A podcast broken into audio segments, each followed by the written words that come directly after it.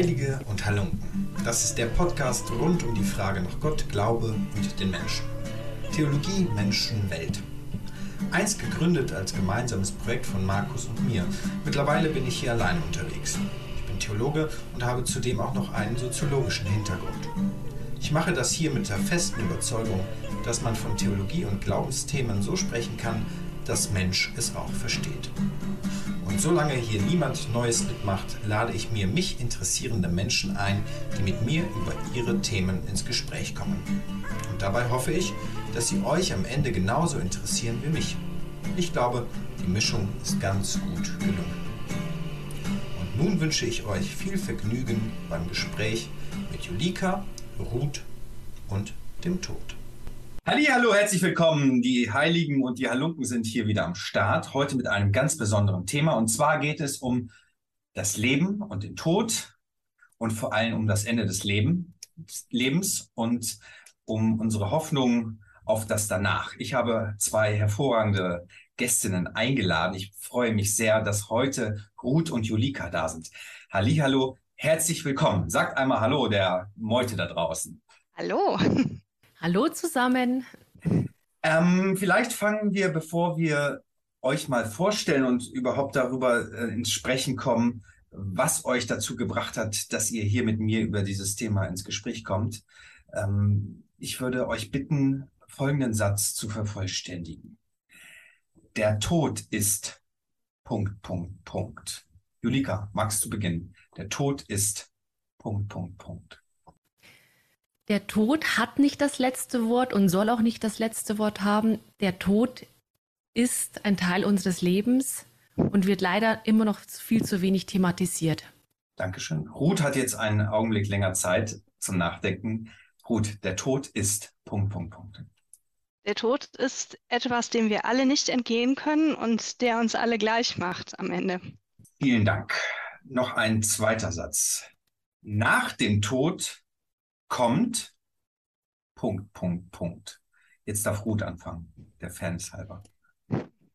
Kommt hoffentlich etwas, das Ungerechtigkeiten im Leben auf der Erde wettmachen kann und kommt etwas, auf das wir wirklich hoffen dürfen. Dankeschön. Julika. Nach dem Tod kommt meine ganze Zuversicht und meine ganze Hoffnung, dass, wie auch wirklich Ruth gerade schon gesagt hat, ähm, alles gleich wird und alles so wird, dass es am Ende gut wird. Es gibt ja den ähm, bekannten Satz, am Ende wird alles gut und wenn es noch nicht gut ist, dann ist es auch noch nicht das Ende. Das fällt mir gerade dazu ein. Äh, ein schöner Kalenderspruch könnt ihr euch gerne eintragen. Ähm, aber wir wollen heute kompetent über dieses Gespräch, äh, über dieses Thema ins Gespräch kommen. Vielen Dank für diese Statements erstmal am Anfang. Aber sagt uns doch mal in ein, zwei, drei Sätzen, was euch dazu bringt, mit mir über den Tod zu sprechen und über die Hoffnung vielleicht auf das Leben danach. Ähm, was habt ihr damit auch persönlich zu tun? Ähm, was sind eure Erfahrungen damit, so auch in letzter Zeit? Vielleicht so, dass wir so einen kurzen Eindruck davon gewinnen können, ähm, wie ihr mit diesem Thema einfach befasst seid. Ich würde dann sagen, wir machen das so im Wechsel, dann könnt ihr zu Julika wieder anfangen. Es ist so, mit dem ganzen Thema Tod verbinde ich vor allem den Satz, es ist leichter zu gehen als zu bleiben. Und das beinhaltet dann natürlich auch, was ist danach, wie, wie gehe ich mit dem Ganzen um, für die, die gehen und für die, die bleiben. Weil ich, der, der zurückbleibt, habe eine Hoffnung, eine Zuversicht.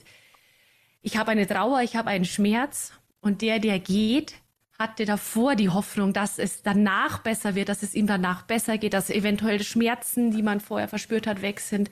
Ja, ein Leben nach dem Tod, lassen wir das mal so stehen, ähm, was manche auch hoffen, das verbinde ich letztendlich äh, wirklich mit diesem Thema Tod ähm, für beide Seiten. Wie gesagt, der, der geht und der, der zurückbleibt. Mhm. Hast du beruflich auch etwas mit diesem Thema zu tun? Also du sagst jetzt so, das hat sich sehr privat angehört. Ne? Also auf der einen Seite ist es viel, viel einfacher zu gehen. Also du hast jetzt die Perspektive ähm, gewechselt des Gehenden und des Bleibenden. oder der Gehenden und der Bleibenden. Ähm, was hast du noch einen professionellen Aspekt, den du beitragen möchtest? Ja, dadurch, dass ich in der Bestattung arbeite und als Bestattungsberaterin, Bestattungsmanagerin sozusagen äh, mich um das ganze Thema kümmere, bin ich auf beiden Seiten natürlich immer äh, im Bilde. Und da gibt es natürlich schon Tendenzen, wo man einfach merkt, ähm, wenn, wie jemand mit dem Thema umgeht, wie vorher in der Familie oder mit Angehörigen gesprochen worden ist, wurde das Thema immer wieder mal am Tisch besprochen oder manche wissen gar nichts, was wollte denn der Verstorbene oder die Verstorbene.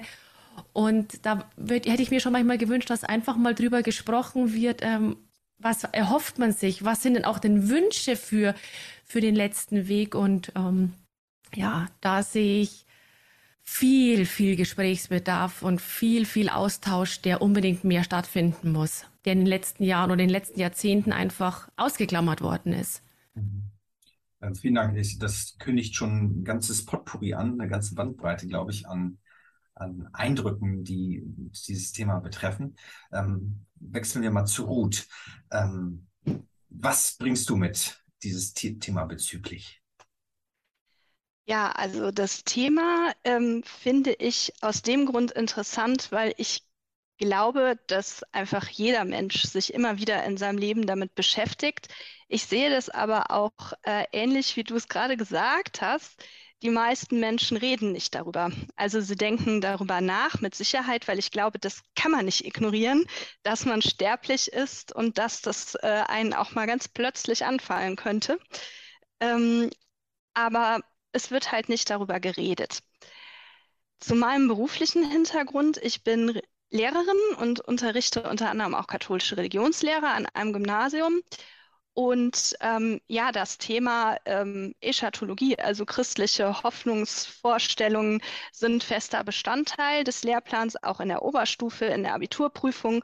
Und dann müssen diese jungen Menschen ja mit mir ähm, darüber reden oder Texte lesen, sich damit beschäftigen.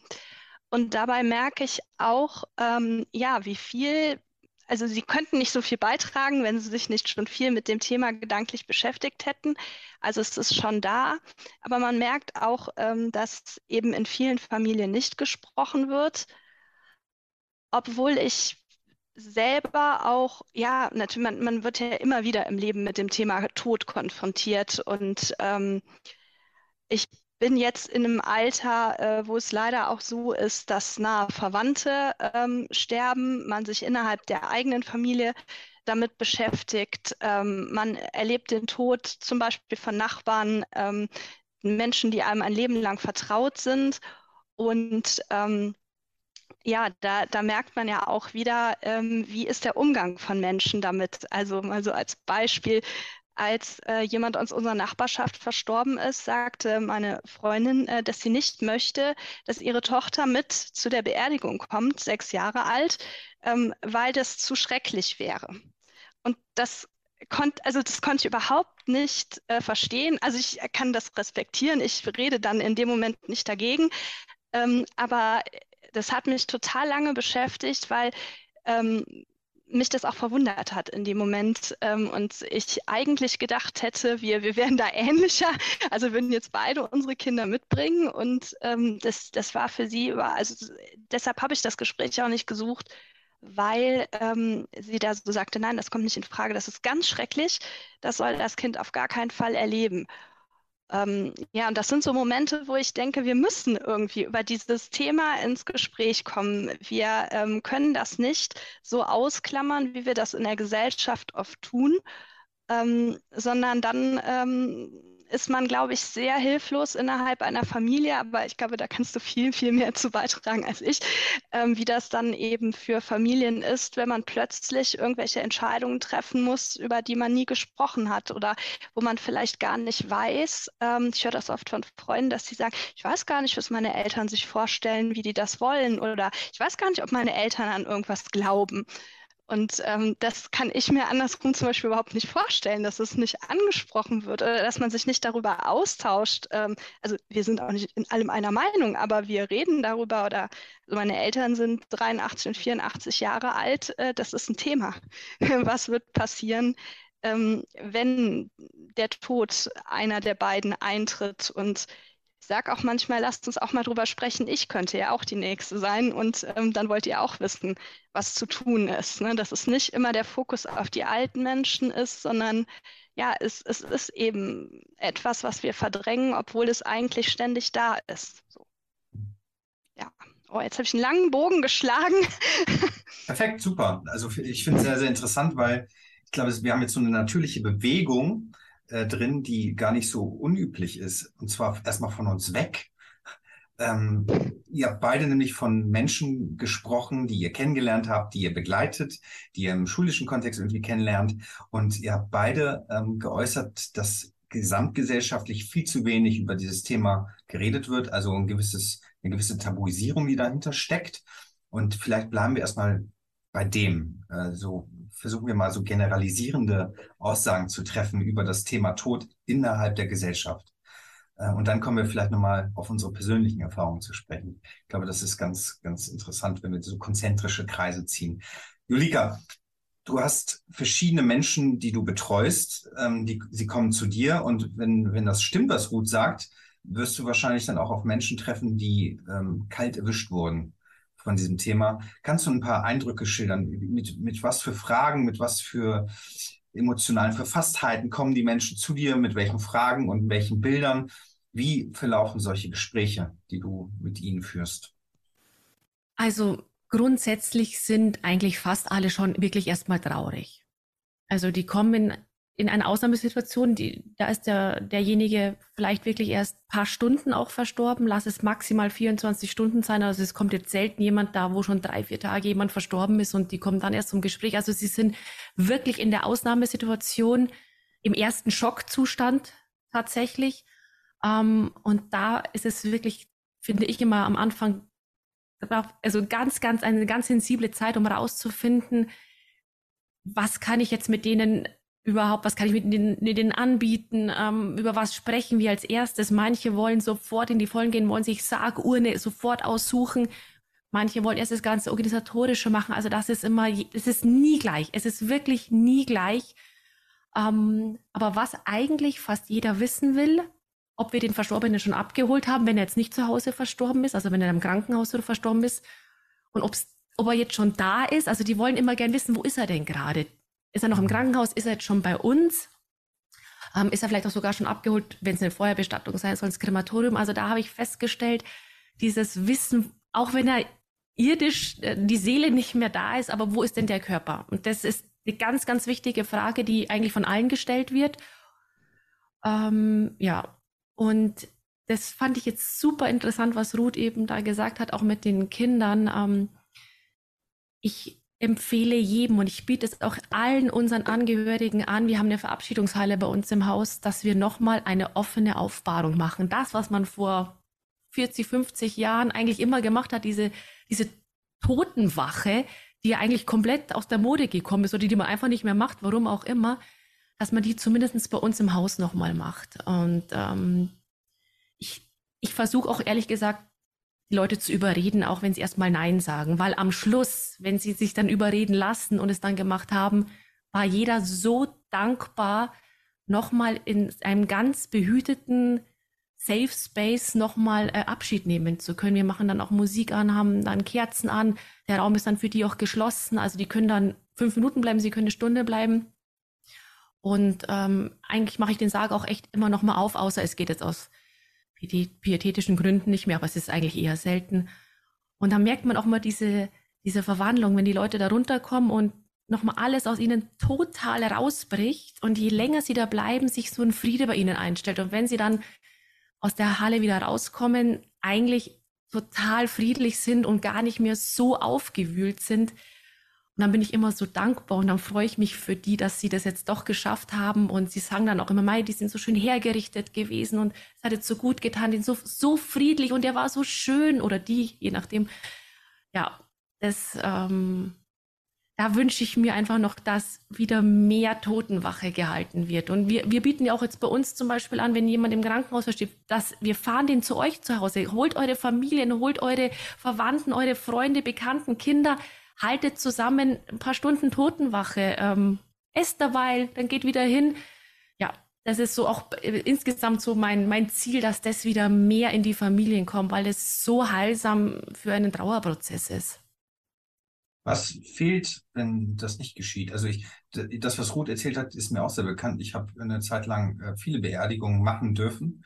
Und dort war es so, dass äh, ein Vater, ein jüngerer Vater verstarb und der Sohn wollte nicht zur Beerdigung erscheinen. Und da habe ich eben auch nochmal ein gutes Wort für diese Art von Abschied ähm, verloren gegenüber dieser Mutter, aber der Sohn kam dann am Ende nicht. Ähm, was fehlt, äh, Julika, wenn, wenn Menschen keine Totenwache halten, wenn sie den ähm, Verstorbenen einfach nicht mehr sehen wollen und nicht mehr ja, diese Tatsache vor Augen gestellt bekommen? Also das der Hauptgrund, also das, das nicht Hauptgrund, aber das der Hauptsatz, den Sie ihm erstmal sagen, ja, ich möchte ihn so in Erinnerung bewahren, wie ich ihn jetzt noch die letzten Stunden gesehen habe. Aber ich glaube, bei der Totenwache geht es gar nicht darum, wie ich, wie ich den in Erinnerung behalte, weil die Erinnerungen sind ja alles bis zu dem Zeitpunkt. Ich werde dann, wenn ich an ihn denke oder an die denke, werde ich ja nie immer nur diesen, den toten Menschen vor Gesicht haben, sondern ich werde alles, was davor ist. Sondern diese Totenwache ist für mich auch dieses Begreifen. Also wirklich auch nochmal spüren, ihn nochmal anzulangen, zu sehen, wie sich auch natürlich der Körper über die Stunden verändert. Und ich höre ganz oft, dass dann Leute sagen, ja, Jetzt ist er noch mal ganz anders. Jetzt ist, jetzt ist wirklich nur noch die Hülle da und irgendwie kann ich ihn jetzt besser gehen lassen. Das höre ich ganz, ganz, ganz oft. Also wollen wir das mal in ein Wort fassen? Vielleicht Erleichterung oder äh, ja. du hast auch von heilsam ähm, gesprochen. Ähm, Ruth, was, was, was klingt in dir, wenn du das so hörst, äh, dass sich Menschen äh, diesem Tod nicht stellen wollen, Angehöriger? Und ähm, wenn, wenn Julika davon berichtet, dass es eigentlich ihrer Ansicht nach heilsam ist, ähm, den Tod auch in das Leben zu lassen.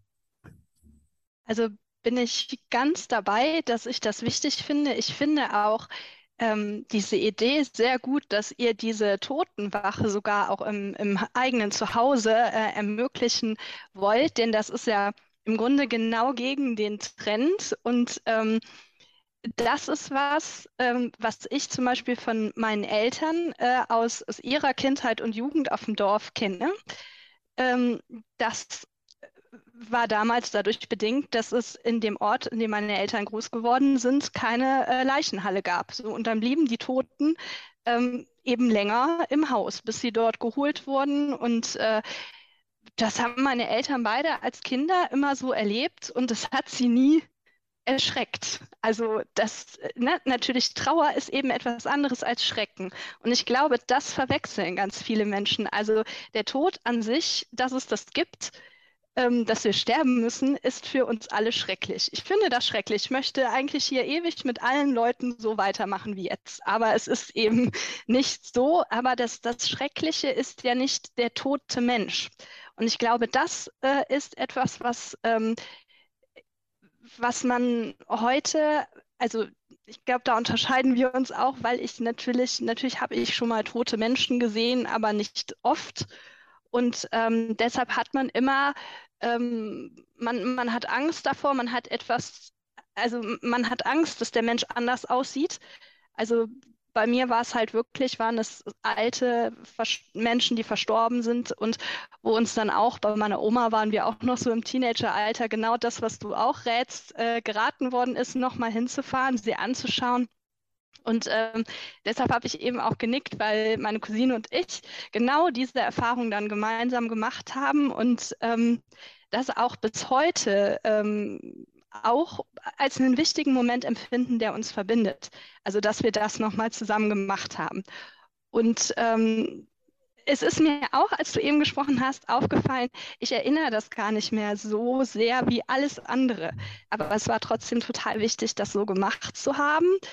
Ähm, und es war eben nichts Schreckliches daran. Also ich glaube halt auch, ja, wann, wann wird man mit toten Menschen konfrontiert, wenn man nicht im medizinischen Bereich arbeitet oder nicht, im, nicht mit Bestattung zu tun hat oder eben nicht, ja, wie auch immer, mit dem ganzen Bereich, der um Bestattung herum äh, ist.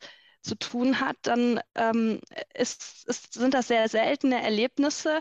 Aber wir sehen täglich irgendwelche Leichen im Fernsehen und die sind immer entstellt und schrecklich. Und ich glaube, dass das Gleichgewicht ist ja gar nicht da, dass man diesen natürlichen Tod, also das, ähm, also im Krimi ist es natürlich eine Straftat, denn sonst müsste niemand ermitteln und es gäbe kein Krimi.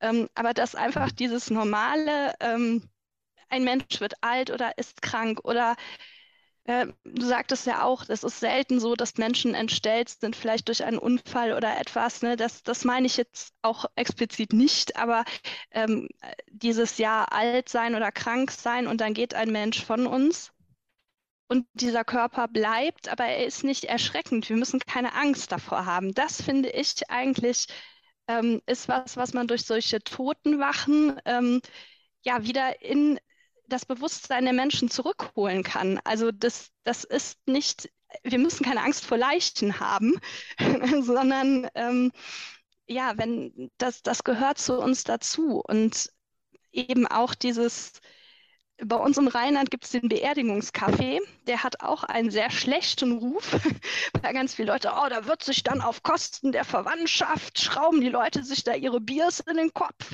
Ne? Aber dass man also ich finde das eigentlich total schön, dass alle Menschen zusammenkommen und diese Stimmung weg, also das mag auch am Rheinländer liegen, aber das wechselt ja irgendwann, dass dann angefangen wird, Anekdoten zu erzählen, man erinnert sich an die verstorbene Person und ähm, man sieht, es ist es, die Trauer ist da. Und damit geht man auch wieder nach Hause und die bleibt eine ganze Zeit im Vordergrund. Aber im Hintergrund ist all das andere, was man miteinander geteilt hat, die Erinnerung, das Schöne, das Lachen.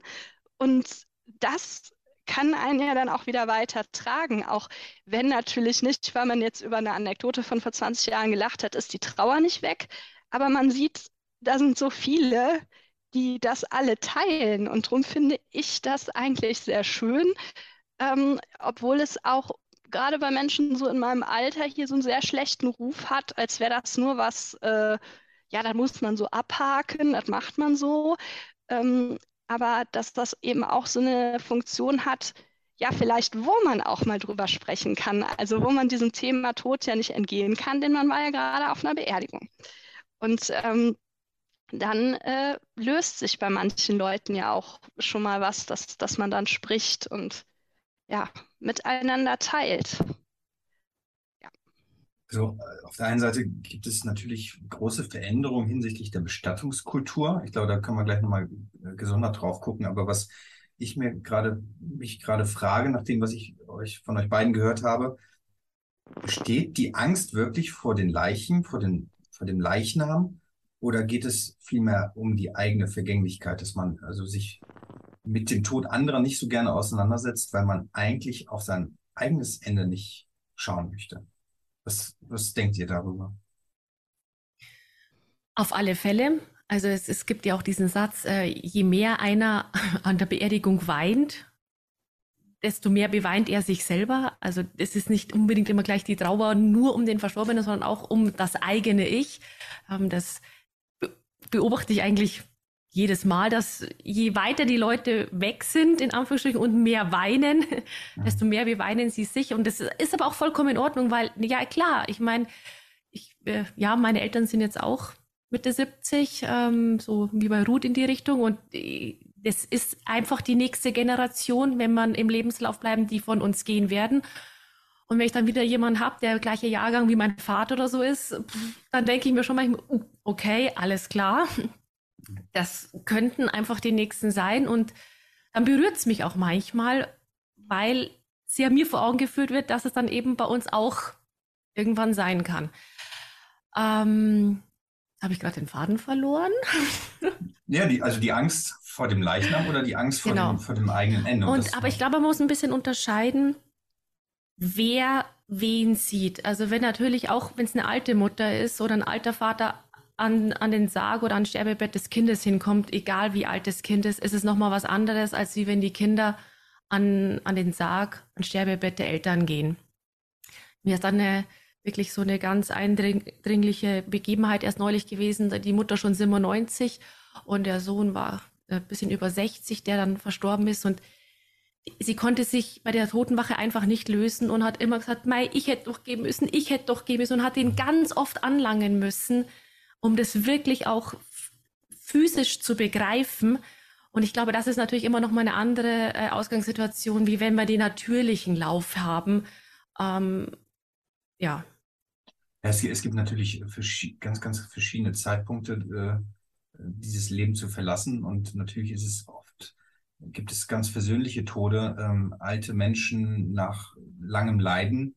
Ähm, da ist, ist man sehr bereitwillig, diese Menschen irgendwie gehen zu lassen. Und in anderen Situationen ähm, mischen sich durchaus ja egoistische Gefühle hinein. Also ich vermisse ihn ja, ich vermisse sie ja. Da geht es ja gar nicht so sehr um, um ihr oder sein Wohl. Ähm, das wird gar nicht thematisiert, sondern es geht erstmal um mich. Und Ängste sind nun mal egoistisch. Ähm, gut, wenn du, wenn du das so hörst und nickst, ähm, wird sowas auch in der Schule thematisiert? Also wenn ihr über den Tod redet, ähm, inwieweit kommt das Ich darin vor als Verbliebener, als Hinterbliebener, so wie Julika das eben auch am Anfang gesagt hat. Das ist ja ähm, es ist leichter zu gehen als zu bleiben, hat sie es schön formuliert. Wie thematisierst du das in der Schule oder wie würdest du das thematisieren?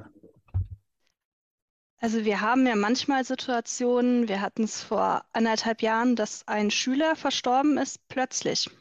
Wirklich plötzlich der ist abends umgefallen und war tot. Also eine, so ein plötzlicher Herztod, den es ganz, ganz selten eben auch bei älteren Kindern gibt, ähm, der diesen Jungen ereilt hat. Und ähm, das war eben auch etwas, das, das natürlich erstmal äh, uns alle vollkommen sprachlos gemacht hat. Denn was soll man dazu sagen? Man kann eben nicht das, was du jetzt gerade sagtest, da ist vielleicht ein Leidensweg ähm, wo man sogar noch verstehen kann, ähm, dass dieses Leben nicht mehr möglich war, dass jemand so krank war, dass es keine Heilung mehr gab oder dass ähm, eine weitere Therapie mit noch mehr Schmerz verbunden wäre oder ne, wo man irgendwelche Erklärungen äh, geben kann und wo man dann merkt, ja, das ist erstmal Sprachlosigkeit und totales Unverständnis, warum, warum trifft das jetzt diesen Jungen?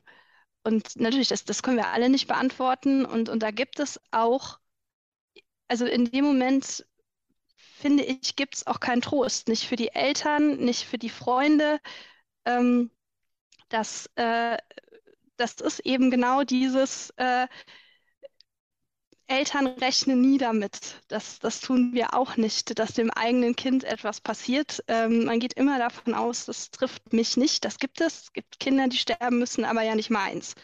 Und ähm, äh, man ist unvorbereitet dafür, weil dieses, das, das, was dahinter steht, nämlich ähm, genau damit leben zu müssen, ist so grauenhaft, dass man sich das nicht vorstellen kann und natürlich auch wegschiebt und anders als bei seinen Eltern. Also mit, mit meinen Eltern, und das hat nicht erst angefangen, als sie die 80 überschritten haben, sondern wir haben wirklich immer wieder mal darüber geredet, was, was passiert, wenn ähm, oder äh, was zum Beispiel äh, wünschen meine Eltern beide eine Erdbestattung, ne, dass man über so etwas einfach ins Gespräch kommt und eben nicht eines Tages irgendwo sitzt und sagt, ja, das weiß ich jetzt auch nicht, was meine Eltern sich vorgestellt hatten. Und ähm, ja auch wissen, wo soll dieses Grab sein, ähm, dass, dass es so relativ konkret ist oder man auch schon wirklich sich äh, ja vorstellen kann, ähm, ja, das, das würde organisatorisch, emotional kann ich mir das überhaupt nicht vorstellen, aber organisatorisch ähm, würde das so und so ablaufen können. Aber solche Dinge stellt man sich ja für also mein Mann hat vier Geschwister, für die stellt er sich das nicht vor, weil er natürlich davon ausgeht, ähm, dass er damit in den nächsten Jahrzehnten nichts zu tun hat.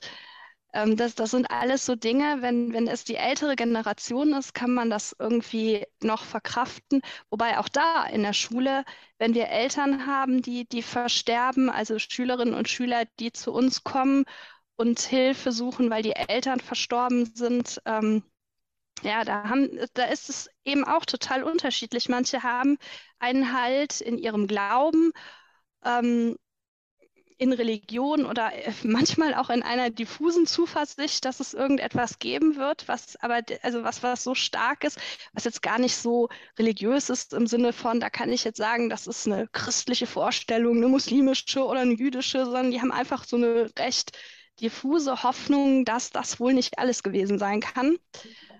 Darüber kann man dann ins Gespräch kommen, aber ja tatsächlich diese ganz praktischen Dinge, wie wir sie auch eben hatten, oder die Idee, warum, warum scheuen wir eigentlich den Umgang mit toten Menschen, mit Leichen, also das ist auch tatsächlich was, was wir in der Schule auch so oder was schwer ist zu thematisieren. Und das, ich gucke im Religionsunterricht auch immer so ein bisschen, ne, wo, wo springen die mir ab? Also wenn ich merke, die, die gehen bei den Themen nicht mit oder man berührt da eventuell etwas, worüber die nicht sprechen müssen, ist das für mich im Kontext von Unterricht auch in Ordnung und dann da auch nicht weiter zu bohren und zu sagen, jetzt sagt aber jeder, was er meint, ne, sondern ähm, dass man, wenn man da merkt, oh, da, da möchten wir nicht sprechen, dann ähm, dann bleibe ich auch da stehen und dann ist das für mich auch gut.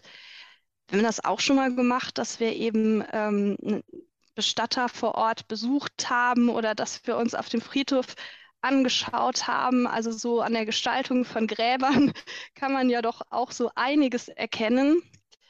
Wir haben, also ich bin an einer Schule in Düren Lehrerin und in Düren gibt es auch ein, äh, ein Feld, wo man sich anonym bestatten lassen kann. Das funktioniert so gut, dass da ganz viele Platten mit Namen von Menschen sind und da werden ständig Blumen hingebracht und äh, Erinnerungsstücke hingelegt. Ähm, äh, also da denke ich auch immer genau das. Also Gräber sind in, erst in zweiter Linie für die Toten, in erster Linie für die Hinterbliebenen. Und äh, da, da, sieht man, da ist offensichtlich über die Bedürfnisse der, der Seiten der Trauernden und des Verstorbenen oder der verstorbenen Person äh, auch nicht äh, gesprochen worden, denn offensichtlich gibt es da das Bedürfnis, den Namen äh, zu erinnern, ähm, einen Ort zu haben, wo dieser Name steht, ähm, etwas dahin zu bringen. Und ähm, ja, also das sind, glaube ich, auch so, so viele Dinge. Also so abstrakt kommt man mit Schülerinnen und Schülern sehr gut darüber ins Gespräch. Ähm, wenn wir uns das so bei anderen Leuten angucken, wenn wir so einen Gang über den Friedhof machen oder gucken, ähm, ne, allein was, was gibt es für Todesanzeigen? Also da gibt es ja auch immer mal wieder äh, richtige Highlights und man denkt, oh, wenn das deine Todesanzeige ist, dann gut, dass wir es nicht gekannt haben. Aber äh, das, ja, dass man da abstrakt drauf schaut, das funktioniert immer gut. Aber so, was heißt das jetzt für mich? Äh, das, da merke ich, das ist oft so ein ganz anderer Schritt dann auch. Ja. Also die Konkretisierung fällt schwer und dann hast du ja auch nochmal Bestattungsformen, äh, Bestattungskulturen nochmal angesprochen. Ähm, ich möchte das mal an Julika zurückspielen. Also was würdest du sagen, verändert sich, wenn man sich schon zu Lebzeiten mit dem Tod so konkret auseinandersetzt, dass man sich überlegt, was mache ich mit meinen Eltern, was mache ich für den Fall, dass ähm, ein Verwandter, ein mir lieber Mensch stirbt? Was verändert sich bei mir, wenn ich das tue? Also ich mache ja auch wirklich viele Vorsorgen, dass viele Leute zu mir kommen und ähm, tatsächlich eine Vorsorge ähm, besprechen wollen. Das hat jetzt nicht immer unbedingt gleich mit einer Geldeinlage zu tun, wie es das immer so landläufig gemeint wird, sondern auch wirklich das zu besprechen. Wie möchte ich es denn haben? Oder nehmen dann Tante, Onkel, Vater, Mutter mit, die eben nicht mehr so ganz in der Lage sind, das alleine zu entscheiden, dass da in einem Raum, so moderierten Raum, wie wir jetzt haben, ähm, drüber gesprochen wird. Und da kommt auch immer am Schluss, ich bin jetzt so froh, dass wir das wenigstens einfach mal alles angerissen haben. Es gibt ja dann eh immer noch genügend Sachen, die dann wirklich im Fall des Falles ja nochmal im Detail dann besprochen werden müssen, die man vorab jetzt gar nicht so genau klären kann. Ähm, aber dass man einfach mal, das heißt nur, möchten Sie persönliche Kleidung angezogen bekommen, egal ob Sie eine Erdbestattung oder eine Feuerbestattung kriegen wenn dann jemand sagt, das ist mir total egal, dann ist das ja auch schon eine Aussage. Macht es so, könnt es mich so lassen, wie ich bleibe, ihr könnt mir was anziehen, was für euch, was sich für euch besser anfühlt. Allein das ist ja schon eine Aussage. Und wie eben Ruth auch vorher schon sagte, dass ja dann oft so ist, ja, was, was wollten der? Was ich dann mal sehr, sehr interessant finde, ähm, manchmal geht es ja auch gar nicht darum, was wollte er denn wirklich in dem Moment haben, sondern mir scheint es dann immer so, dass die Leute sich gar nicht gekannt haben. Da denke ich mir, du bist doch die Tochter, du bist doch der Sohn.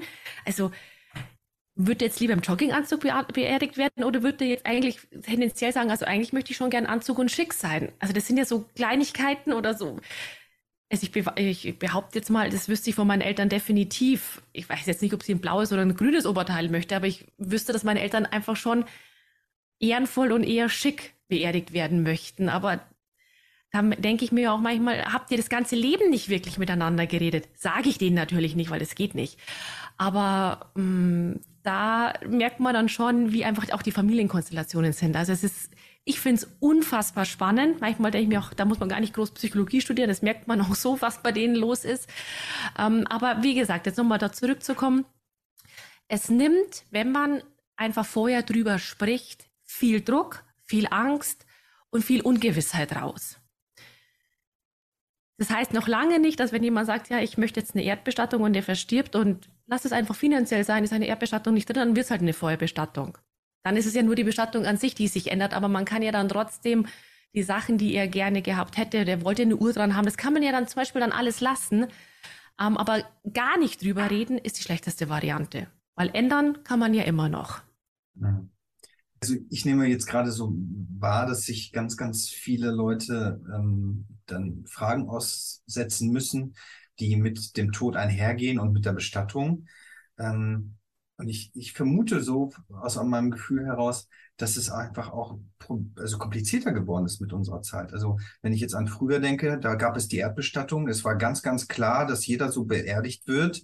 Das war katholischer Ritus. Äh, die kriegen Anzug angezogen, äh, die werden nett hergerichtet und dann gibt es eine einheitliche Predigt äh, zum Thema Auferstehung. Jesus hat den Tod ein für alle Mal besiegt. Äh, macht euch keine Sorgen, durch die Taufe äh, seid ihr vorbestimmt zum ewigen Leben.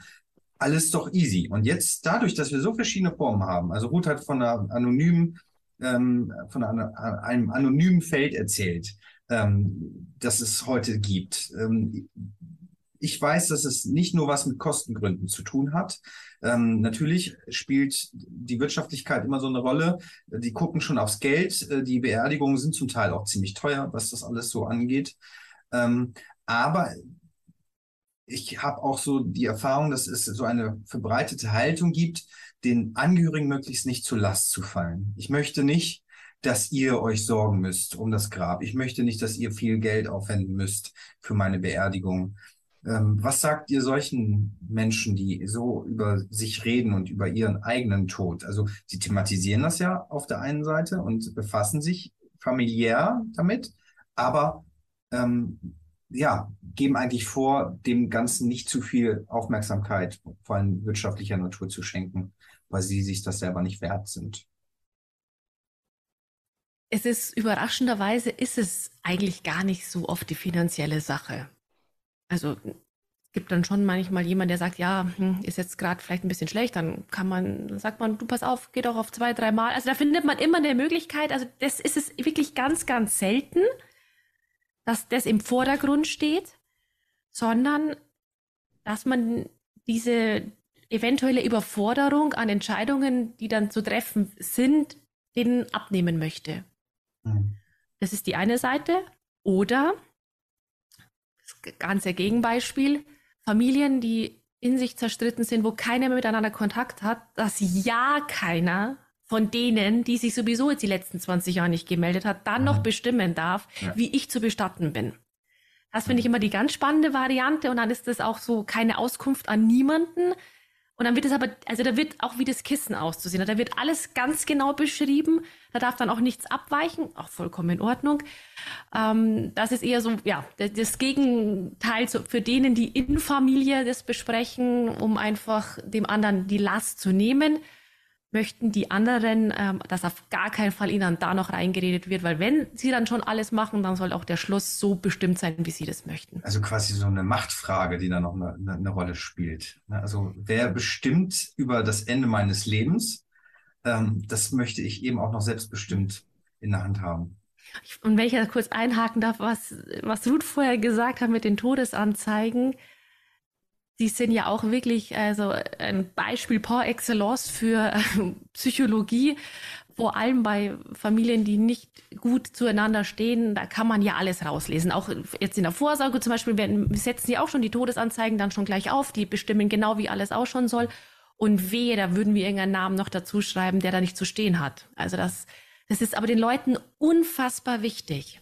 Also ich, wie ich in dem ganzen Beruf angefangen habe, habe ich mir gedacht, ja, bei Zeitungsanzeige, so ist doch wurscht. Oh, oh nee, auf gar keinen Fall. Also jedes Wort, jede Schriftart, jede Größe wird hundertmal besprochen. Also ganz selten, dass so eine Todesanzeige in zehn Minuten irgendwie fertig ist. Also das ist den Leuten extrem wichtig. Immer mit dem Satz, ja, was daten denn die anderen dann sagen? Mhm. Oder was würden die anderen sagen? Oder ja, das kann man nicht machen, weil das, na, und, was, wie war jetzt immer die Todesanzeige bei dem und dem? Na, also kleiner machen wir es dann auf keinen Fall. Mhm. Leider. Also du bist dann natürlich dann auch ziemlich tief drin in so familiären Fäden und so. Also es, äh, der Tod hat etwas sehr, sehr Intimes. Ne? Also man wird dann hineingenommen in, in ein, ein sehr persönliches Thema und in persönliche ähm, Beziehungen auch. Ähm, das ist so das eine, aber es gibt ja auch nochmal die Entprivatisierung des Todes. Also wenn ich jetzt an Schule denke, Ruth, äh, oder mhm. auch an Bestattungskultur, eine ganz große Person äh, ist letztens beerdigt worden, Queen Elizabeth II. Ähm, und da ging es ja darum, also auch wirklich den toten Korpus zu inszenieren, zu zeigen. Das, das geschah ja, dass, dass man da eben praktisch jemanden gesehen hat, der tot ist. Und ich habe viele Radioberichte und Kommentare darüber gelesen und gehört, ähm, in denen dann auch das Plädoyer war, das war eine großartige Geschichte, nicht nur weil es liturgisch nochmal viel aufgefahren hat und gezeigt hat, sondern dass es auch zu einer Enttabuisierung des Todes eigentlich geführt hat oder dazu beiträgt. Und ich bin da eigentlich überhaupt nicht drin in, in, diesen monarchischen Geschichten. Wie habt ihr das denn wahrgenommen? Also, dass da eben ähm, so ein Tod breit öffentlich dargestellt wurde und gezeigt wurde. Hat das was gebracht?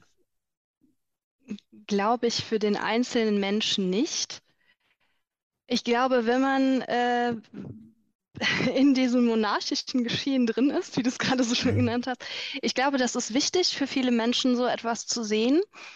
Ähm, aber diese Menschen sind ja schon vorher öffentlich. Also es, es gibt immer einen Teil von ihnen, der nie nur ihnen gehört, sondern der immer öffentlich ist. Und das geht dann eben im Tod auch weiter. Und das, ähm, das ist ja auch äh, etwas, was bei, bei Menschen, wie jetzt zum Beispiel bei der Queen, ja, ihr, also das, das war ihr ja immer klar. Also die brauchte jetzt kein Gespräch bei der Bestatterin, um herauszufinden, wie sie denn mal ihre letzte Ruhe findet. Ähm, das war in dem Moment, als ihr Vater König wurde, klar, wie sie bestattet wird und wie das Ganze abläuft. Und ähm, das ist auch immer was, ähm, wo ich denke, äh, ja, dann bekommt man ein Kind ähm, und dieses Kind repräsentiert den eigenen Tod. Also Charles äh, ist erst König, wenn sie tot ist. Also das ist was, was ich in diesem Gefüge so, wo ich eher schon mal über dieses Sterben und Tod nachgedacht habe. Ich dachte, wie komisch ist das denn? Dein Sohn kriegt erst einen Job, wenn du tot bist. Also das ist wirklich äh, eine, eine merkwürdige Kon Konstellation, in der man da als Familie zusammenlebt. Also das ist ja so fremdbestimmt alles, dass es der Tod auch ist. Und nichts davon beziehen wir ja auf uns. also nichts, was wir da gesehen haben, hatte ja irgendwas mit uns zu tun. Und deshalb glaube ich, dass das enttabuisiert überhaupt nicht, sondern ist nur eine weitere Inszenierung ähm, von irgendetwas. Also also beim, beim Tod von Lady Diana wurde ja auch erst gesagt, die muss ein Staatsbegräbnis bekommen, auf jeden Fall. Und ähm, dadurch war aber klar, dass ihre armen Söhne öffentlich hinter einem Sarg herlaufen müssen vor den Augen von Millionen Fernsehzuschauern. Nachher wurde gesagt, die armen Kinder, was machen die mit denen? Und das, das ist halt immer ähm, so. Äh, das, das ist halt etwas Inszeniertes und das, das ist ja auch nie echt oder hat uns die Trauer der Familie Windsor um ihre Großmutter gezeigt, sondern es hat uns die Staatstrauer um die Königin gezeigt. Und auch da wurde ja oft bemängelt, ja, die weinen ja gar nicht. Es ist ja auch kein privater Raum. Es ist ja auch kein Raum für, für Emotionen oder äh, dafür jetzt äh, die Kinder. Äh, in den Arm zu nehmen oder zu erklären. Das, das muss ja dann vorher passiert sein, denn da finde ich, setzt man Kinder wirklich einer komischen Situation aus, weil es nämlich eine Inszenierung ist, weil es nicht echt ist, weil man nicht sieht, wie gehen Mama und Papa damit um, dass die Oma tot ist, sondern ähm, man sieht einen Staatsakt. Also deshalb finde ich uns, so hilft das gar nicht, dass man jetzt sagen kann, auch das ist ein Beispiel, da können wir jetzt mal gucken, ne, sondern dass man eher denkt, ja, das, das, das ist eben öffentlich, das ist ein, eine Zeremonie, ähm, ja, wie gesagt, diese, über die sie sich seit vielen Jahren klar war, sich nie hat Gedanken drum machen müssen, auch ihre Familie ja nicht. Da ging es auch nicht drum, was machen wir jetzt mit Oma, sondern das war ja klar, was jetzt passiert. Und, und das war vorgegeben, da gibt es ein Protokoll. Und genau das ist ja bei uns nicht so. Wenn, wenn in unserer Familie jemand verstirbt, dann müssen wir gucken, was machen wir denn jetzt? Was ist denn jetzt der nächste Schritt? Wer hilft uns denn dabei? Und ähm, dann eben nicht sagen, ach ja, ist ja klar, wir haben ja hier die, die Bischöfe alle im Boot, war ja eh Kirchenoberhaupt, das wird super, sondern wir müssen ja auch erstmal auch ich glaube, das ist in, in vielen Familien gar nicht so klar.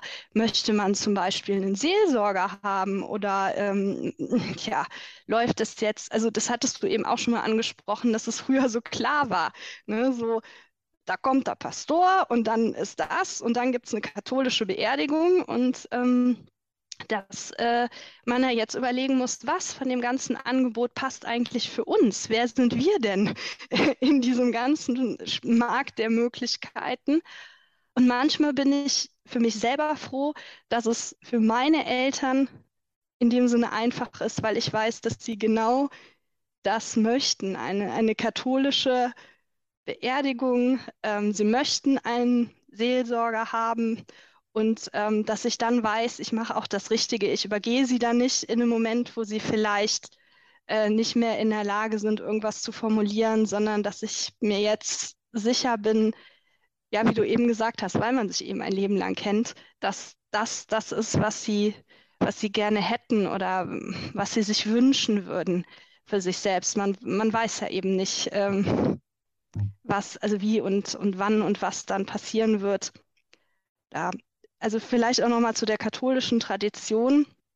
Mein Cousin ist sehr jung verstorben und ähm, seine Witwe hat mir dann irgendwann gesagt, also eigentlich ähm, war das ja früher besser, wenn man ein Jahr Trauerzeit hatte und auch schwarz getragen hat, denn das hat dich ja geschützt.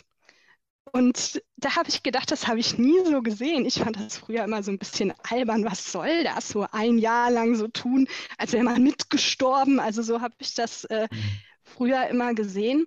Aber dass es im Grunde genommen so ist, sie sagt, ich bin so oft gefragt worden, ja, wo ist Frank denn? Was macht Frank denn? Und da muss man jedes Mal sagen, ja, der ist leider gestorben. Äh, oder dass, dass man eben nicht zu irgendeiner Feier möchte ähm, oder ne, dass dass das einfach dieser Status früher die Menschen auch geschützt hat und nicht nur stigmatisiert hat, wie ich das früher oft so empfunden habe, dass ich dachte, da müssen die da zur Schau stellen, dass sie traurig sind, sondern dass man sich dahinter eben auch zurückziehen konnte und sagen konnte, ich bin erstmal raus. Fragt mich erstmal nichts und ich komme auf euch zu. Wir rufen sie zurück. So. Ähm, dass man äh, da, also hinter vielen Dingen, die man so schnell als blöd und das jetzt altmodisch machen wir jetzt alles nicht mehr, äh, abtut, ähnlich auch wie die Totenwache, über die wir eingangs gesprochen haben, und dass wir damit eigentlich sehr viel verlieren, anstatt irgendeine Freiheit zu gewinnen, was man ja dann auf den ersten Blick meint. Das gibt es wahrscheinlich beides. Ne? Das, ist, das, das hat wahrscheinlich sehr mit persönlichen Vorlieben zu tun. Ich kann mir beides vorstellen. Das ist auf der einen Seite retraumatisierend ist, immer gefragt zu werden und dann äh, diese Trauerphase dann oder diese Trauerzeit vielleicht auch einen Schutzmechanismus irgendwie da hingehend haben kann. Aber ich glaube, es gibt auch die ehrliche Anteilnahme, die gut tut. Ne? Also vielen Leuten, dass man gefragt wird, brauchst du was, geht's dir gut? Äh, ich fühle mit dir, ich habe Mitleid und so. Ne? Also ich glaube, das hat äh, beides. Aber nochmal zum, zum Protokoll. Julika, wäre das nicht was, wenn, wenn es für alle Sterbefälle so ein Protokoll gäbe wie bei der Queen, dass jeder so einen Marshallplan hat, äh, das, das müsste doch dem entsprechen, so ein bisschen, wie du dir das wünschst, oder? Also wir sind dann alle vorbereitet. Nee, also diese eigentlich die individuelle, persönliche Gestaltung einer Verabschiedung, wie sie auch immer aussehen mag, das finde also das finde ich schon jetzt auch in dem ganzen Wandel ähm, der Bestattungskultur super spannend und ein, schon eine Bereicherung. Es liegt natürlich dann schon an uns, ähm, die in der Bestattung arbeiten, dann da sensibel damit umzugehen und zu gucken, was passt jetzt wirklich zu denen, weil, wie die Ruth schon sagte, im Markt der Möglichkeiten, wir können alles, wir müssen nichts, kann natürlich auch eine heillose Überforderung sein. Und da ist natürlich dann, wenn man eine Struktur hat, sprich Kirche, Grabgang aus, natürlich hilfreich, aber es ist einfach nicht mehr jedem sein Ding.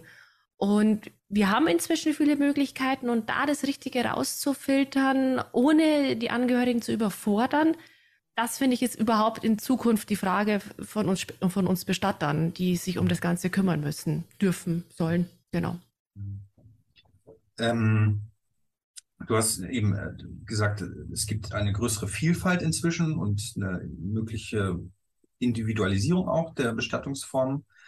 Ähm, wie empfindest du denn jetzt die Entwicklung? Also Roth hat auf der einen Seite gesagt, die Menschen neigen dazu, anonyme Gräber zu wählen, aber möchten das doch dann wieder personalisieren, weil es dann darum geht, eine gewisse Erinnerungskultur dann auch für sich und als Familie zu schaffen. Ähm, Gibt es da Trends, die du nennen kannst derzeit? Ja, also ein ganz großer Trend ist ähm, die Frage bei der Vollbestattung, darf ich Asche mit nach Hause nehmen? Mhm. Also dieser, dieser Trend, der ja natürlich in Bayern nach wie vor überhaupt nicht geht, also der einfach verboten ist. In anderen Bundesländern geht das, so und so viel Prozent darf man da rausnehmen, da darf man, also da überall geht's besser, außer in Bayern, ist ja logisch. ähm, der, also das wäre ich eigentlich jedes Mal gefragt. Darf ich mir Asche rausnehmen? Und ich muss natürlich sagen, nee, weil es einfach äh, schlicht und ergreifend nicht erlaubt ist, außer wir würden jetzt die Asche zum Beispiel in die Schweiz schicken, die entnehmen Asche, dann geht's wieder zurück, dann geht es schon. Mhm. Aber hier in Bayern geht es nicht.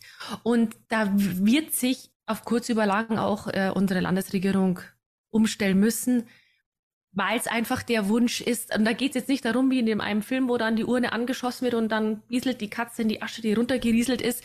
Ähm, um das geht es überhaupt nicht.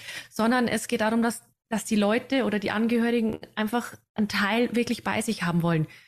Was unglaublich zunimmt, ist Erinnerungsschmuck. Also man nimmt einen digitalen Fingerprint zum Beispiel, man nimmt also wie beim, beim Pass nimmt man den Fingerabdruck ab und dann kann man daraus sich Erinnerungsschmuck machen. Das heißt auf dem Ring drauf, dann ist der Fingerabdruck auf dem Ring, auf einem Herzanhänger, Rundenanhänger, Armband, keine Ahnung. Also ich sage jetzt mal von zehn Sterbefällen nehme ich inzwischen siebenmal, sieben bis achtmal den Fingerabdruck. Hm. Einfach, es heißt nicht, es heißt im Umkehrschluss nicht, dass auch jedes Mal ein Erinnerungsschmuck angefertigt wird. Aber ich habe die Gewissheit, wenn es mir so schwer fällt und ich brauche noch mal was, habe ich die Möglichkeit, mir was anfertigen zu lassen. Und dieses Bewahren, nicht nur die Erinnerung im, in Gedanken, sondern auch wirklich, in Anführungsstrichen, fast schon physisch, die nimmt total zu. Mhm. Und da stellt sich halt leider Bayern noch quer und da wird sich auch noch mehr ändern, definitiv. Und ich hoffe es auch muss ich ehrlich sagen. Ein bisschen, bisschen ist es paradox, ich weiß es nicht, oder es ist total schlüssig eigentlich, dass gerade die, die Sehnsucht nach der physischen Erinnerung zunimmt in einer Welt, in der alles flüchtig wird oder flüchtiger wird. Ne? Also wir sind alle digital unterwegs, wir halten nichts fest, wir schreiben keine Liebesbriefe mehr, sondern WhatsApp-Nachrichten. Nichts ist mehr dokumentierbar in der Weise, wie wir es physisch als, als Medium gekannt haben. Und da am Tod nochmal zu sagen, ich möchte noch eine Locke von dir oder so. Krass. Ja. ja, also ich muss ehrlich sagen, wie meine Oma vor ein paar Jahren gestorben ist und die, die, war, ich war sehr, sehr eng mit meiner Oma. Die hatte hier so eine, hier vorne an der Stirn eine ganz bezeichnende Locke. Ja, die habe ich hier abgeschnitten mhm. und habe sie zum Bild dazugehängt. War mir wichtig. Ich schaue die Locke zwar nie an, aber allein, dass ich es gemacht habe und dass ich sie habe, war mir in dem Moment echt wichtig. Mhm. Aber ich finde daran auch nichts Verwerfliches, weil wenn dann ich noch nicht mehr bin, wer weiß, ob meine Kinder, irgendwann wird, ist ja eh dann alles vergessen. Aber solange mhm. zumindest noch Familie sich erinnert, warum nicht? Ich glaube auch, dass wir nicht unbedingt den Anspruch haben müssen, in jeglicher Form konsequent und stringent zu sein, sondern wir dürfen auch unsere Widersprüchlichkeiten haben. Und ähm, wir haben eingangs schon mal ganz kurz darüber geredet. Ähm, ich möchte das nochmal anschneiden, weil es mir persönlich auch so, so wichtig ist. Du hast, und Ruth hat das in, du hast das sicherlich in deinen familiären Erfahrungen auch irgendwie kennengelernt, ähm, wie ist die Zusammenarbeit mit Seelsorgern, SeelsorgerInnen? Äh, das sind, du arbeitest jetzt gewissermaßen, gewissermaßen in so einer Schnittstelle. Die Angehörigen kommen in erster Linie zu dir als Bestatterin. Äh, aber oft ist ja irgendwie ein freier Redner, eine freie Rednerin noch mit im Boot oder eine Seelsorgerin, Seelsorger. Äh, kannst du da Erfahrung schildern? Wie, wie gestaltet sich das derzeit? Schwierig. Ehrlich gesagt, schwierig. Jetzt, wenn ich mal auf der katholischen Seite bleibe, ähm, ist es so, es gibt immer weniger Pfarrer, die immer mehr Leute in Anführungsstrichen oder vom, vom Gebiet her betreuen müssen, die mag ich noch gar nicht absprechen, wirklich manchmal an der Belastungsgrenze sind. Und dann ist natürlich persönliche, individuelle Gestaltung wirklich schwierig, weil man es einfach nicht mehr Personal stemmen kann. Andererseits ist natürlich so, wenn wir hier über Beerdigungen, Trauer und so weiter sprechen, ist es immer ein mega sensibles Thema. Und wenn ich dann mit dem jeweiligen Pfarrer spreche und dann sagt er, ja, da kann ich nicht und da habe ich meinen freien Tag und da habe ich schon fünf Beerdigungen, dann höre ich dann natürlich auch immer wieder den Satz, ja, jetzt können wir schon immer nicht mehr beerdigen, wann wir mir wollen. Jetzt müssen wir uns nach dem auch noch richten. Also das ist ganz, ganz schwierig. Wenn ich dann einen freien Redner anrufe, ja, kein Problem, übermorgen 14 Uhr, so da wird dann auch gar nicht mehr unterschieden, ähm, dass der andere ja oder der, der katholische Pfarrer jetzt wahnsinnig viel zu tun hat ähm, und einfach keinen Termin vorher frei hat, sondern der kann nicht, wenn wir wollen. Also, ah, super, super die Kirche. Mhm. Und dann ist es, und dann, wenn das passiert, wird es automatisch auf evangelisch oder eine Freikirche, wie auch immer, umgemünzt, weil ich ja diese Erfahrung gemacht habe. Und da sehe ich, da sehe ich einfach, dass manchmal, meistens, öfters, ich weiß nicht, wie ich es diplomatisch ausdrücken soll, einige Pfarrer und Pfarrerinnen ihren Job einfach nicht machen.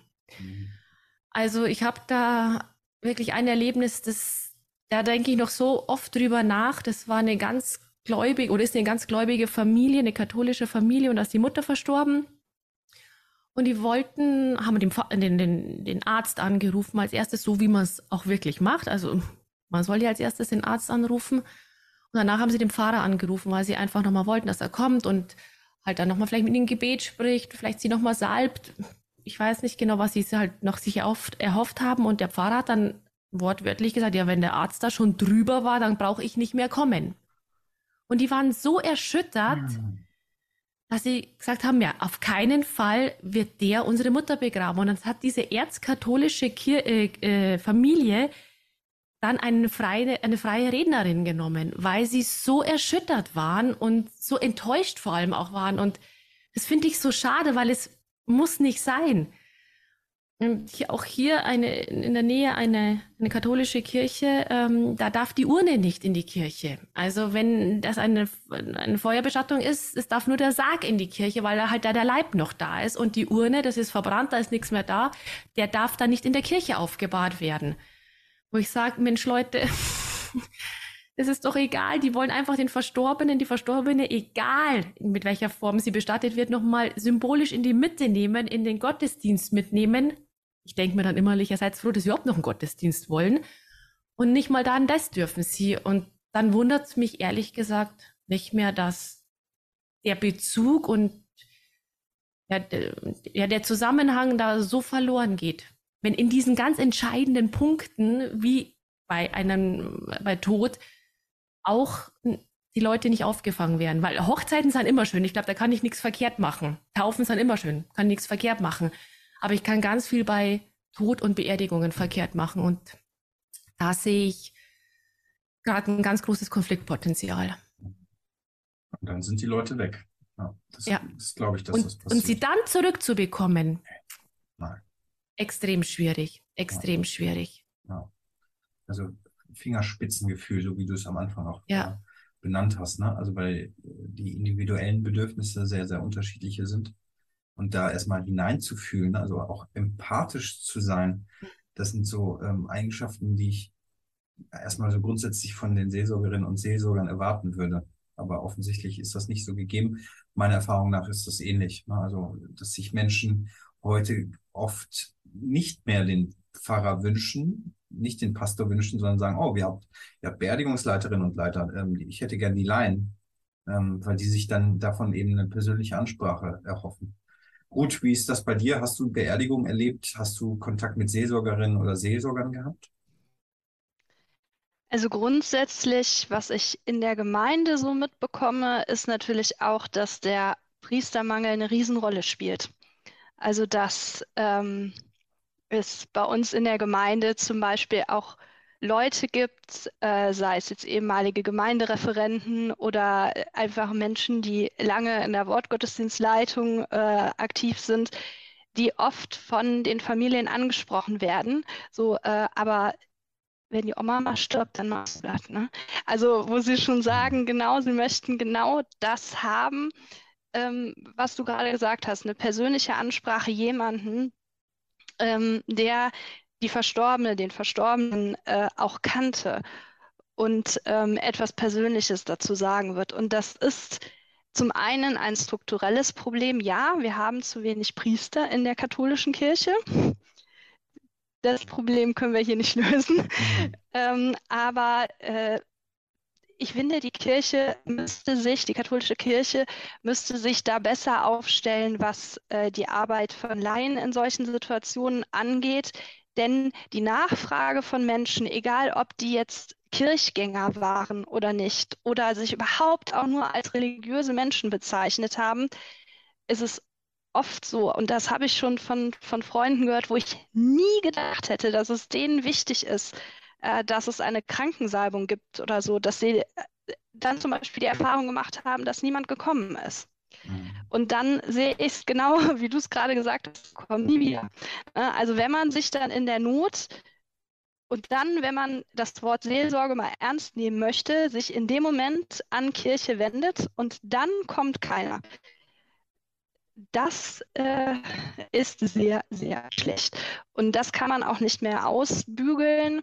Und deshalb finde ich, da, da muss man einfach Laien, Menschen, die sich in Kirche engagieren, die das machen wollen, irgendwie in Stellung bringen. Da, da muss man ganz, ganz neue Wege gehen, um das aufzufangen bei den Menschen und vielleicht auch nicht verbunden mit einem Sakrament, sondern einfach im Sinne einer Seelsorge, ähm, dass Kirche da ein Angebot schafft für Menschen in, und das ist eine Extremsituation, wenn jemand stirbt, in Extremsituationen da zu sein und eben auch den Menschen das Gefühl zu geben, es geht um dich, es geht um eure Familie und nicht, äh, wir reden jetzt hier davon, äh, im Grunde genommen kein Problem, äh, auferstanden, ähm, na, ne, er wird trocknen, eure Tränen, alles gut, sondern dass man das wirklich in dem Moment ernst nimmt und nicht irgendwas Unpersönliches äh, veranstaltet. Also ich habe den Beerdigungsgottesdienst meines Onkels als absolut unwürdig empfunden als ich das nachher sagte, sagte meine Mutter, was? Es war doch so eine schöne Eucharistiefeier. Mhm. Ja, stimmt. Das war eine wunderschöne Eucharistiefeier. Ähm, aber das war leider nicht der Beerdigungsgottesdienst für meinen Onkel, für einen Menschen, der sich jahrzehntelang in dieser Kirchengemeinde eingebracht hat, engagiert hat, auf allen möglichen Ebenen und ähm, über den man wirklich was hätte sagen können, wo es wirklich, äh, der es verdient gehabt hätte, mehr Raum in dieser Liturgie zu finden. Nicht übertrieben, nicht im Sinne von Lobhudelei, sondern im Sinne davon, dass das seine Verabschiedung war, auch in seiner Kirche, in der er getauft worden ist und seitdem eigentlich äh, auch regelmäßig da war. Und ähm, das, sowas finde ich dann so, ja, einfach, das, das fand ich unwürdig, dass ähm, ja auch zum Beispiel, also meine Tante hat äh, als tiefgläubige Katholikin sich eine Eucharistiefeier gewünscht, aber da hätte ich von dem Pastor erwartet, dass er die Sensibilität besitzt, zu bemerken, dass gerade die jungen Leute in der Familie überhaupt keinen Bezug zur Kirche haben. Und diese ähm, Eucharistiefeier auch zu erläutern, also zu erklären, was hat das damit zu tun, dass Opa gestorben ist, dass wir das jetzt feiern in einfachen Worten nochmal zu sagen, was hat diese Eucharistiefeier oder warum ist es für Oma wichtig, dass wir das jetzt zusammen tun?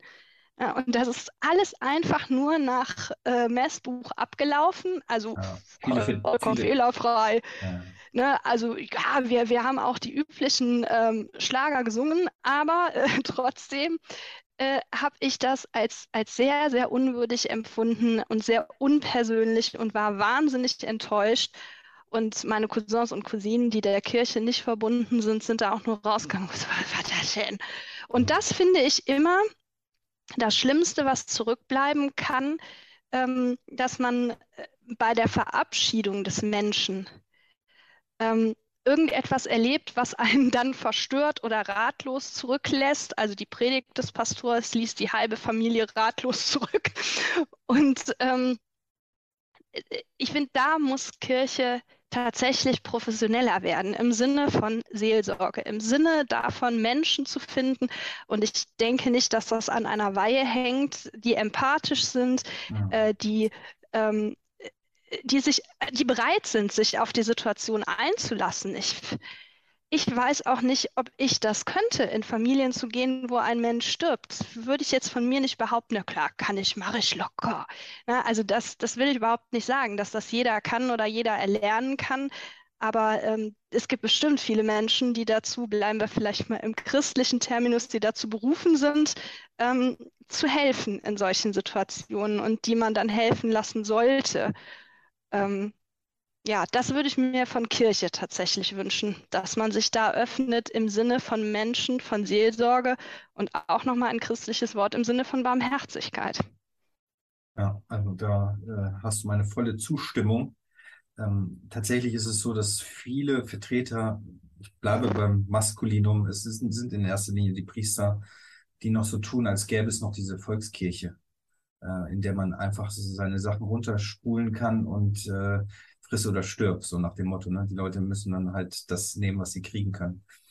Ähm, es ist sehr, sehr interessant, euch zuzuhören. Wir sind eigentlich schon am Ende unserer Zeit angelangt, aber ich möchte nichtsdestotrotz etwas wagen, ein Thema anzuschneiden, das eigentlich viel zu groß ist, um es ans Ende zu setzen. Aber vielleicht können wir das nochmal ähm, verknüpfen mit dem, auf was wir persönlich hoffen. Ähm, vielleicht mit einem, also die, könnt ihr mir sagen oder uns sagen, ob ihr persönliche Erfahrung schon hattet mit dem Tod? Ähm, also ob es Krankheit ist, ob es äh, einfach so die Endlichkeit des eigenen Seins betrifft. Ähm, und was euch Halt gibt, was euch stark macht im Umgang mit diesen eigenen Grenzen. Und um ein bisschen in Vorleistung zu gehen, kann ich ja mal sagen, was ich dazu mitbringe. Ähm, ich hatte mit 18 Jahren einen schweren Autounfall und ähm, da bin ich fast hops gegangen. Ähm, und tatsächlich ist es nach wie vor so, dass ich glaube, ich hätte das nicht so mit, mit so wenig psychischen und emotionalen Blessuren äh, durchgestanden, wenn ich nicht an etwas Höheres geglaubt hätte. Also ich glaube nach wie vor, dass mir der Glaube Halt gegeben hat ähm, in dem ganzen Prozedere, in dem ganzen Unfall, in dem ganzen, was mir widerfahren ist, irgendwie auch eine Sinnhaftigkeit zu sehen und das irgendwie auch zu verwandeln. Also heute würde ich die Dinge auch ein bisschen anders sehen, als ich sie damals sah. Aber ich glaube, in der Situation hat mir das geholfen, da relativ gut durchzukommen. Wenn ihr mögt, das ist natürlich auch eine sehr intime Geschichte, ähm, könnt ihr dazu was sagen, wie das bei euch persönlich ist, damit wir das von diesem etwas ähm, objektiven, weit entfernten, unpersönlichen wegkriegen, so zu uns. Ich weiß nicht, wer anfangen mag. Ja, also, also ich habe auch direkt damit zu tun gehabt. Ähm, ich habe letztes Jahr die Diagnose Brustkrebs gehabt und da wirst du einfach mit dieser, mit dem Thema konfrontiert. Und ja, es reißt einem den Boden unter den Füßen erstmal weg. Aber ich wurde dann immer wieder gefragt, wie kannst du so positiv bleiben und du bist trotzdem mhm. immer so gut drauf und, und, und lachst immer und du siehst ja so, siehst ja gut aus, obwohl Chemo und das ganze Zeug. Mhm. Und ähm, ja, aber ich habe mir dann für mich überlegt, was bedeutet das und warum, warum komme ich irgendwie durch diese Zeit psychisch recht unbeschadet raus? Also das ist mir selber dann schon auch aufgefallen, unabhängig davon, wie es einem physisch geht und der Körper da erstmal äh, sein eigenes Ding macht, aber es geht ja viel ja auch über den Kopf. Und es, ja, es ist, es ist einfach so, ähm, ich habe mir immer gedacht, was soll mir denn passieren? Mhm. Was, also diese, diese Zuversicht, dass, dass Gott uns hält in seiner Hand und du einfach niemals tiefer fallen kannst als, als in Gottes Hand, was soll passieren? Also das Einzige, was ich mal so ein bisschen dann schade gefunden hätte, dass, ja, dass halt ich meine Kinder nicht sehe, wie ich vielleicht Oma wäre und dass sie vielleicht heiraten und so weiter. Das, mhm. das ist das, was, das, was mich persönlich eigentlich an der ganzen Sache, was mir Angst gemacht hat, dass ich das nicht miterleben kann. Aber für mich, unabhängig, wenn ich alles ausblende, alle meine Kinder, alle meine Verwandten, alle meine Eltern, Freunde und so weiter, dann hatte ich keine Angst auf irgendwas. Ich hatte auch nicht Angst, dass es vielleicht mir wehtut oder sonst irgendwie, sondern einfach diese, diese Zuversicht, dass am Ende alles gut wird und dass Gott mich in seiner Hand hält. Und dann kann mir nichts passieren. Und das hat mich da voll durchgetragen, ohne dass ich wirklich in ein Loch gefallen bin. Genau. Stark. Wie, wie geht es dir jetzt gesundheitlich? Ähm, gut, also es ist immer noch Luft nach oben, aber ja. soweit ähm, haben wir alles gut hingekriegt. Mhm. ähm, jetzt, man würde jetzt sagen, äh, ich bin krebsfrei, wobei man das ja das ganze ja. Leben ist jetzt, man wird immer gucken müssen, wie es weitergeht, ja. aber also wir haben es noch gut hingekriegt, also früh genug entdeckt, in Anführungsstrichen. Man weiß ja nie, was in den nächsten Jahren kommt. Mhm. Aber jetzt ist erstmal alles soweit durch und ähm, ja, ich harre der Dinge, die da kommen. Aber wie gesagt, ähm, ich glaube, ich glaube sogar, dass mein Glaube dadurch noch stärker geworden ist, weil ähm, bevor das Ganze war, hatte ich so einen kleinen Deal. Ich habe so möchte, möchte ich jetzt zwar öffentlich nicht genau sagen, was, mhm. aber ich habe sowas gemacht, was nicht so cool war. Mhm. Und dann habe ich mal so gesagt, ja, wenn ich, wenn ich das wieder mache, dann, dann kannst du ja was machen, was nicht cool für mich ist. Mhm. Und dann kam diese Diagnose und ich, in dem Moment, wo ich die Diagnose gekriegt habe, wusste ich, weil ich habe mein Wort nicht gehalten. Und das ist, das ist schon das zweite Mal. Also ich, wie ihr seht, habe ich keine Haare und die kommen jetzt nicht, weil ich die Chemo hatte, sondern ich habe schon seit 17 Jahren keine Haare. Und da hatte mein Papa einen ganz, ganz schweren äh, Herzanfall. Und nur für die Hörer, die es nicht wissen, mein Papa ist Pfarrer in Ruhestand. Und ich saß da unten und habe auf diesen Sanker gewartet und ich wusste nicht, wie es ihm oben geht. Und dann habe ich auch einen Deal gemacht. Da habe ich gesagt, pass mal auf, ähm, ich hatte so ganz lange blonde Haare und jeder hat immer gesagt, boah, deine Haare und deine Haare. Uh. Und ähm, dann habe ich gesagt, pass auf, wir machen es so, du lässt den Papa leben und dann kannst du das Schönste nehmen, was immer alle sagen, dann nimmst du meine Haare. Ja, und drei mhm. Jahre später hatte ich dann keine Haare mehr und der Papa lebt immer noch. Und äh, ja, deswegen für uns alle, es kann uns nichts passieren, weil da jemand ist, der uns hält. Und diese Hoffnung und diese Zuversicht in jeglicher Trauer tut einfach gut, das zu wissen. Dankeschön, dass du das äh, mit uns geteilt hast und ich finde es beeindruckend und äh, jetzt schon mal alles Gute, dass das weiterhin so bleibt und dass du ähm, gesund bleibst und dass Dankeschön. du keine krummen Deals mehr machst. Mache ich nicht mehr. Gut, was hast du diesbezüglich? Ja, das ist jetzt natürlich schwer an so ein starkes Statement ähm, und beeindruckende Worte und auch ja so einen tiefen, reflektierten Glauben da jetzt anzuschließen. Und ähm, ich habe noch nicht mal was zu bieten in die Richtung. Also äh, ich bin in der glücklichen Lage, selber noch nie schwer krank gewesen zu sein. Ähm, ich hatte keinen schweren Unfall. Ähm, ja, also das, äh, ich warte immer drauf, dass mir mal was passiert. Äh, das ist das, äh, was, was dieses, äh, diese Lebenserfahrung mit mir macht, dass ich immer denke, es muss doch jetzt bald mal was Schreckliches passieren. Das kann ja nicht sein. Ähm, alles, was ich jetzt einbringen kann, ist ähm, genau das. Meine Hoffnung darauf, ähm, dass uns jemand, dass uns etwas hält, dass es mehr gibt als dieses Leben und dass das hier alles nicht umsonst ist. Also auch ähm, ja, Ungerechtigkeiten, aber auch ähm, persönliche Biografien, ähm, ja, wie wir es jetzt gerade von dir gehört haben, dass dieser Kampf dann nicht umsonst ist und ähm, ja, dass dass es etwas gibt, was mehr ist als das hier. Genau. Und das ist eine Hoffnung, die ich habe. Jetzt kann man natürlich sagen, ja, das ist auch, wenn du sagst, ja, bisher ging es dir ganz gut, dann ist es ja auch leicht, das zu denken. Und das ist eben das, was ich für mich, aber für alle Menschen hoffe, dass es genau das gibt. Dankeschön auch für diese hoffnungsvollen Gedanken und Ausdrücke, Expressionen. Ähm, normalerweise lasse ich meine InterviewpartnerInnen immer noch ein Schlusswort formulieren, aber ich finde, das habt ihr halt jetzt gerade schon hervorragend getan. Ich würde das jetzt gerne so stehen lassen, wenn ich darf. Ist das okay für euch? Auf jeden Fall. Dann ja.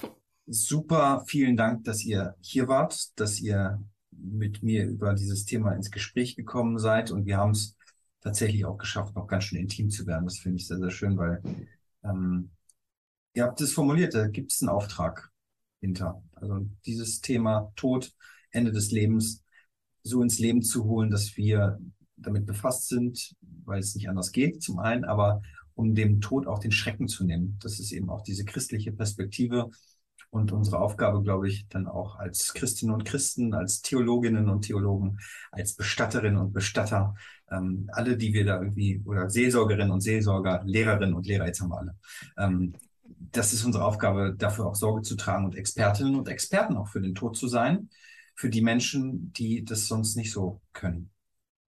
In diesem Sinne, vielen Dank, dass ihr da wart. Das war schön, mit euch gesprochen zu haben. Ihr dürft jetzt auch nochmal Tschüss sagen und dann beende ich jetzt diese Aufnahme. Ja, danke für, diesen, für diese schöne Stunde oder wie lange, ich weiß gar nicht, wie lange es jetzt war. Eineinhalb Stunden, wow. Ähm, und ich fand es jetzt gerade wieder so mega gut. Manchmal denke ich mir, ich bin so allein auf weiter Flur und dann, wenn aber von Ruth immer ein Nicken kommt, dann denke ich mir, ah, Gott sei Dank ist noch jemand, der das versteht, was ich meine. Das war gerade wunderbar. Danke, Ruth. Ja, danke auch euch beiden. Ähm, ja, mir ging es genauso. Ich äh, fand es wunderschön, die Gedanken mit euch zu teilen und ähm, ja, dass man in zwei Menschen, die mir vor einer Stunde noch fremd waren, ähm, ja, so viel Gemeinsames und Tröstendes und Hoffnungsvolles gefunden haben. Vielen Dank dafür. Vielen Dank. Liebe Leute, hört euch diese Folge an und äh, hinterlasst gerne Kommentare. Ähm, ich glaube, diesbezüglich werden wir bald nochmal was machen. Vielen Dank und auf Wiederhören und Wiedersehen. Tschüss.